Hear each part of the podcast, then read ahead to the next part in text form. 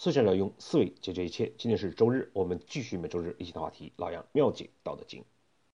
上一次呢，我们跟大家分享了《道德经》第十四章的上半部分。今天呢，我们继续本章的内容。在开始本章的内容之前呢，我们先区分两个词汇，一个呢叫知识，一个呢叫智慧。我们一生之中呢，多数的时候都在学习知识，可是呢，我们慢慢会发现。一个人他的知识再多，未必呢他的做事会显出智慧来。可见呢，智慧无法通过学习获得，也与知识的相关性呢并不是很大。那么如何获得智慧呢？一般情况下，我们只有通过实践来获得，也就是通常所讲的“知错能改，善莫大焉”。但是呢，如果我们的人生之中，仅仅靠着知错能改，靠着每件事情亲力亲为来增长自己的智慧，那难免呢有些太慢了，而且呢代价过大。所以呢，老子给我们一种方法，来相对快速的去提升自己的智慧。这就是呢，我们可以通过前人所总结的规律、所犯的错误、成功的经验。我们呢不是把它当做知识来学习，而是呢当做一种行动的准则来体悟。这就是老子讲的“执古之道，以御今之有”。古呢，我们大可不必理解为古代，昨天的事就可以理解为古，刚刚发生的事也可以理解为古。就比如说，我们今天呢刚刚看到一个酒后驾车出现的交通事故。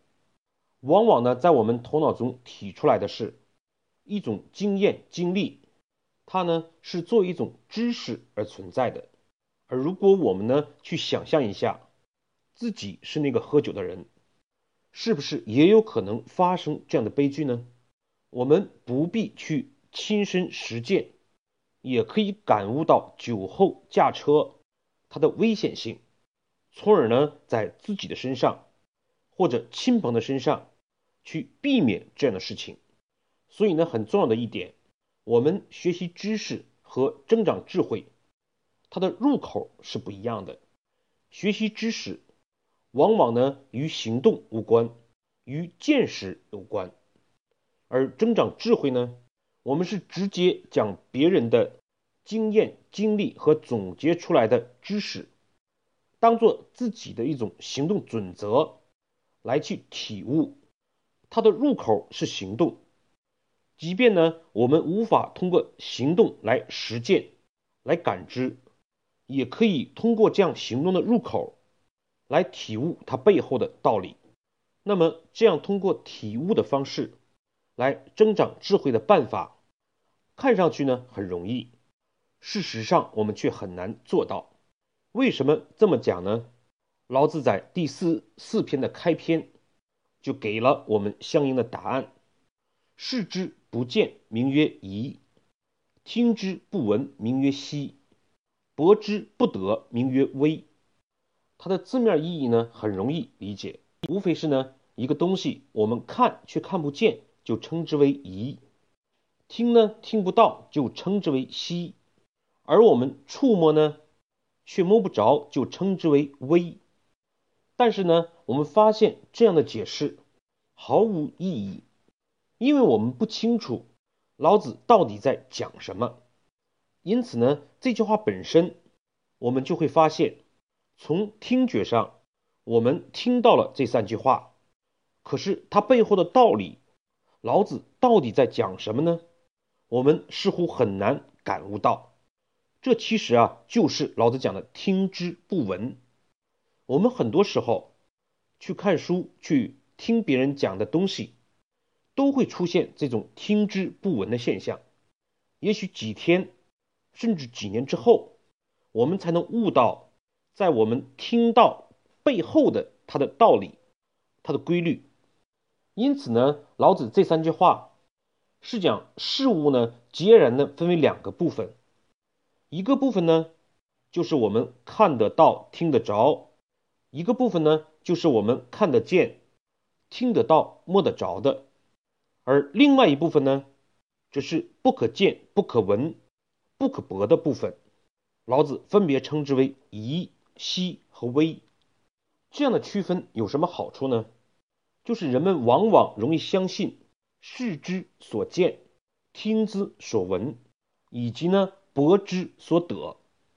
但是往往这些我们可识的东西是事物的表面现象，而往往那些我们不可识的东西，或者以现在的能力短期内认识不到的东西，才是我们真正要学习和掌握的知识能力。我们呢就拿视之不见的例子来说，列宁呢就曾经举过一个非常有意思的例子。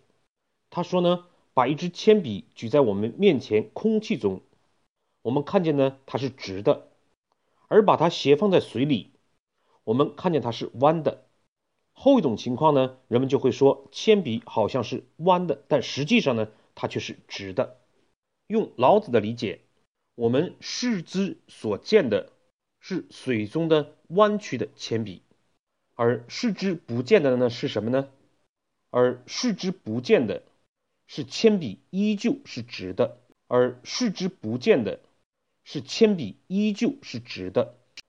因此呢，一个真正的智者不会受水中铅笔表面上弯曲的现象所迷惑，而是呢能识别出铅笔依旧是直的。这一客观事实，同样呢，就酒后驾车来讲，我们往往反映的是有没有警察。因此呢，一些人觉得今天警察不出来，或者呢与相关的警察熟悉，就可能酒后驾车。可是呢，他就没有认识到酒后驾车本身的危险性，没有呢心中对规律本身的尊重。因此呢，我们就清楚了。老子之所以做出这样的区分，是让我们不要拘泥于所视、所听和所博的制约，更要懂得呢那些不可见的、不可闻的、不可博的背后的规律。正是基于这样的理解，老子继续说：“此三者不可致诘。”此三者呢，就是指刚才讲的疑、希和微。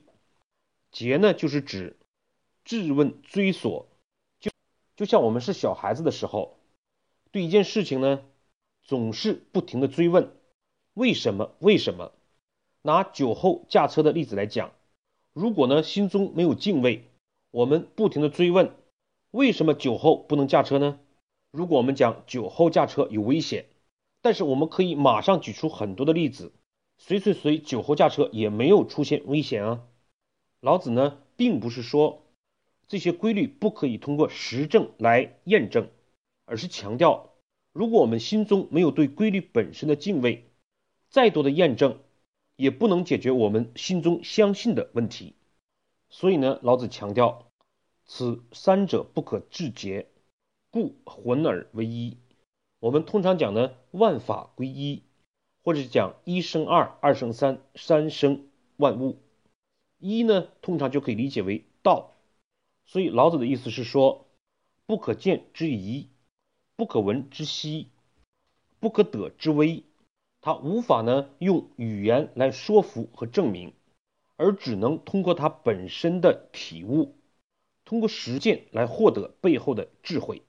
疑、息和微，它们背后呢都是规律本身，所以呢是混而为一的。也是不可致诘的，防止呢我们对规律本身进入诡辩、空谈和口舌之争。接下来老子说，正因为呢浑而为一，所以呢七上不矫，七下不昧。所以呢老子说，七上不矫，七下不昧。矫呢就意味着清晰光明，昧呢是阴暗的意思。我们还是拿酒后驾车的例子来说。如果呢，我们认为酒后驾车是与警察相关的，那么呢，发现今天有警察，我们可能就会觉得它是阴暗的，是不好的；而没有警察呢，就是光明的，是好的。而如果我们认识到酒后是否驾车与警察无关，与危险有关。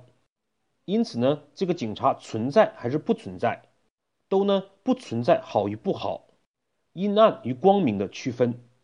反而呢，我们心底清澈，思虑清楚，根本呢不去关注是否有警察。这就是欺上不矫，七下不昧。老子呢，接下来讲绳绳不可名。何谓绳绳呢？通常的解释是连绵不绝的样子。但是呢，在老杨看来，绳绳呢可以理解为另外一层意思，就是用规律来指导我们的为人处事。第一个绳呢，理解为按规矩、按规律办事；第二个绳呢，是指名词规律、规矩。孔子呢就曾讲过“木受绳则直”，孟子呢也说过“大匠不为琢工而改废绳墨”。古代的木匠呢，将沾了墨水的细绳的两头固定并且拉直，然后呢，再用手轻轻一弹。就会形成一条很直的墨迹，所以呢，孟子才会说，一个高明的工匠呢，不会因为拙劣的工人而改变或者废弃规矩标准。因此呢，绳绳不可名，就是讲，当我们懂得了规律，就需要呢按规律做事情。虽然呢，这种规律规矩本身，我们很难用语言描述出来，这就是不可名。所以呢，就弗归于无物。所谓的无物呢，就是前面讲的不可见、不可闻、不可得，也就是疑、息和微这样的一种状态呢，视为无状之状、无物之象，视为恍惚。当我们真的懂得了去践行规律，我们呢就会不去关注有没有警察、有没有摄像头这样的事情。这就是无状之状，无物之象，不是去关注那些可见的形状，不去关注呢那些有具体形状的表象，这样的一种状态呢，就称之为恍惚。恍惚呢，其实最简单的理解就是难得糊涂的意思。真正的一个懂得规律的人，我们反而呢会觉得他大智若愚，而处于这样的一个状态的时候。迎之呢不见其首，随之不见其后。迎着他看不见他的头，跟着他呢也看不见他的尾。什么东西我们迎之不见其首，而随之不见其后呢？其实就是我们自己这样的一种难得糊涂、大智若愚的状态。我们甚至呢都忘记了规矩本身的存在，而是呢将规矩与自己形成了一种默契和习惯。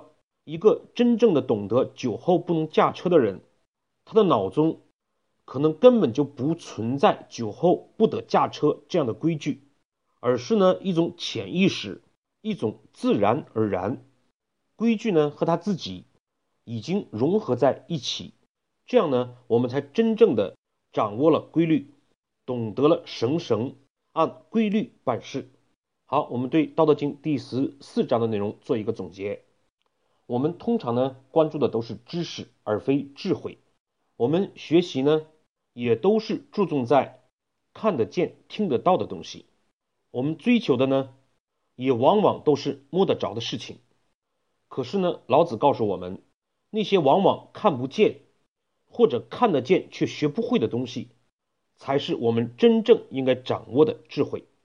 不要过于相信所视所闻，而是呢。懂得从这些表象去学习它背后的规律和本质，相信呢大道归一，而不是不停的质问和追索。当我们有这样的思维方式的时候，就会形成对规律的主观认识，这就是呢执古之道。那么接下来不要呢茫然的去实施，而是通过模拟、分析、体悟，真正的掌握。这些规律形成的初衷，通过这样的方法呢，就能快速的增长我们的智慧，而不是需要事事亲力亲为，知错能改了。好，这次的分享呢，我们就到这里，谢谢各位的收听。